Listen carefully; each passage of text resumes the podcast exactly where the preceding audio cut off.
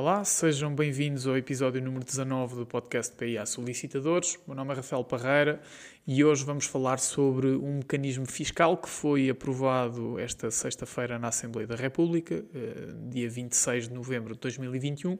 e que consiste na criação de um sistema de conta corrente entre os contribuintes e o fisco. Ou seja, o que vai permitir é aos contribuintes compensar eventuais dívidas fiscais com créditos fiscais de que sejam titulares. Aqui, no âmbito de, da palavra contribuintes, estamos a falar não apenas de pessoas singulares, mas também de pessoas coletivas. Uh, relativamente aos impostos que são abrangidos por esta medida, eles são vários e incluem o IRS, IRC, IVA, impostos especiais sobre o consumo, uh, o IMI, IMT, adicional ao IMI, imposto de selo, imposto único de circulação e imposto sobre veículos. Portanto, um leque bastante alargado de impostos que vai ser abrangido por esta, por esta medida. Eh, é uma medida muito interessante porque, na prática, o que vai permitir, e eu creio que aqui será especialmente interessante para as empresas, é que, em termos de receitas e, e circulação de, de valor, um, será completamente diferente ter, por exemplo, uma dívida fiscal no valor de 10 mil euros, que terá de ser paga integralmente, e depois aguardar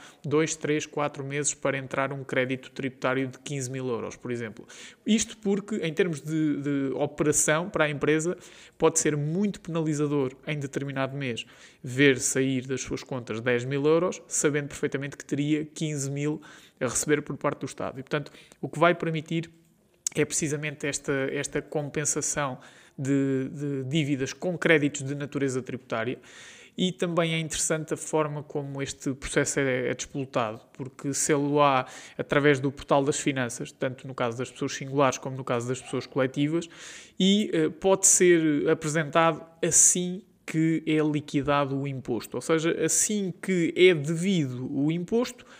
nós podemos imediatamente pedir esta a ativação deste mecanismo de, de compensação, deste sistema de conta corrente, e um, ehm, vai-se manter esta possibilidade não apenas durante um mês, dois meses, três meses, mas sim até à extinção do processo de execução fiscal, um eventual processo de execução fiscal. Portanto, estamos a falar de, de um lapso temporal muito, muito extenso e que é bastante interessante. Eh, assim que eh, a autoridade tributária recebe este pedido, tem 10 dias para o analisar e, eh, e muito bem, aqui esteve muito bem o legislador, se não for analisado, não houver uma resposta no prazo de 10 dias, considera-se que houve uma decisão favorável tácita. Um, Claro que aqui, se o crédito tributário for superior à dívida, há uma compensação Uh, e, e, já não terá que haver qualquer pagamento por parte do contribuinte e vice-versa. Naturalmente, se o crédito for inferior ao valor da dívida ou das dívidas, então aí vamos ter um pagamento parcial daquilo que era devido por parte, por parte do contribuinte. Um, há aqui uma particularidade, é que a autoridade tributária, tomando a decisão no prazo de 10 dias, uma decisão favorável, ou uh, não tomando e, portanto, uh, aplicando-se aqui a regra da, da aprovação tácita, não fica bloqueada e não fica sem poder reverter esta, esta compensação. Isto porque, eh, na verdade, a autoridade tributária vai ter um ano a contar da data em que foi pedida a compensação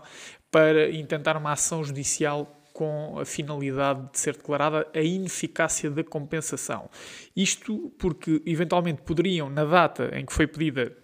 a compensação poderiam não estar reunidos os pressupostos para que esta compensação fosse efetuada. Uh, estamos a falar de diversas situações, mas uh, basta que tenhamos um, um, eventual pedido de compensação com base no reembolso de IVA que na verdade não existia ou que foi mal calculado, e aqui já temos uma compensação que tem de ser ineficaz e aqui a autoridade tributária vai ter um ano a contar do pedido de compensação para anular esta compensação. Portanto, apesar de termos um prazo bastante, bastante curto para ser tomada a decisão, eh, apesar de termos um prazo bastante curto para, eh, não haver decisão, haver uma, uma aprovação tácita do, do acesso a este mecanismo, a verdade é que a autoridade tributária vai ter sempre esta oportunidade de recorrer à ação judicial própria para, para reverter a eficácia deste, deste mecanismo.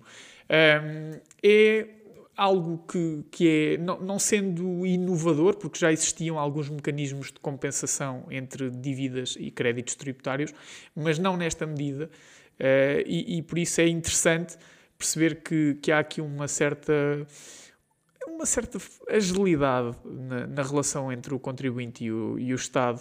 e de facto para quem trabalha diariamente com, com tributos e para quem trabalha diariamente com pagamentos e recebimentos uh, ao Estado e do Estado, este, este mecanismo vai ser muito, muito interessante. Apesar de já ter sido aprovado agora em novembro de 2021, este diploma só vai entrar em vigor a 1 de julho de 2022 e a justificação para, para este lapso temporal está relacionada com a adaptação do portal das finanças a esta nova realidade, porque vão ter que existir algumas, algumas adaptações técnicas e a criação de algumas funcionalidades, como é óbvio, e por isso o Estado tem aqui até o dia 1 de julho de 2022. Esperemos que cumpra, nem sempre isso acontece, esperemos que desta vez um, ehm, se inclua no leque das, das exceções. Um, ehm, e que, que este mecanismo vá para a frente. Portanto, para já é isto, vamos mantendo atualizados relativamente a este sistema de, de compensação. Se tiverem dúvidas, já sabem como nos contactar através do nosso e-mail geral.pa-solicitadores.pt. Continuem a seguir o nosso podcast, continuem a seguir-nos nas redes sociais. Se quiserem que falemos de algum tema em específico, seja no podcast, seja uh, através de, dos nossos vídeos no TikTok, no Instagram, basta sugerirem, mandem mensagem, mandem e-mail, nós vamos analisar, vamos responder responder certamente. Agradecemos sempre o vosso apoio, muito obrigado e até o próximo episódio.